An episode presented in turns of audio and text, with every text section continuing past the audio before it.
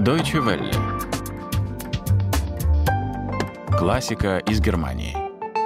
У микрофона Анастасия Буцко. Здравствуйте, дорогие подписчики и слушатели классики из Германии, классического подкаста Deutsche Welle.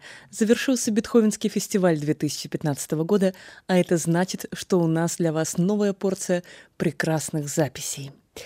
Когда хоть чуть влюблен мужчина, тогда и сердцем он добрей. Поют Памина и Папагена в знаменитом дуэте из волшебной флейты Вольфганга Амадея Моцарта. Дивная мелодия пользовалась огромной популярностью во все времена, как и бессмертная опера в целом. Ее премьера состоялась в Вене в 1791 году. Людвиг ван Бетховен дважды заимствовал из волшебной флейты темы для своих инструментальных вариаций.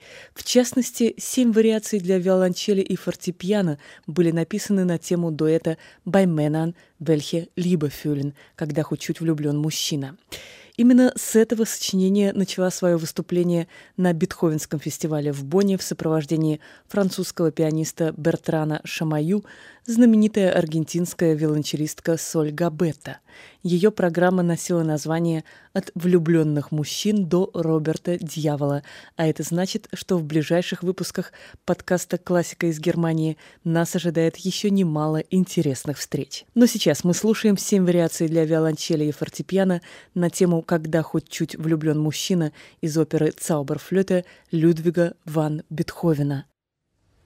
thank you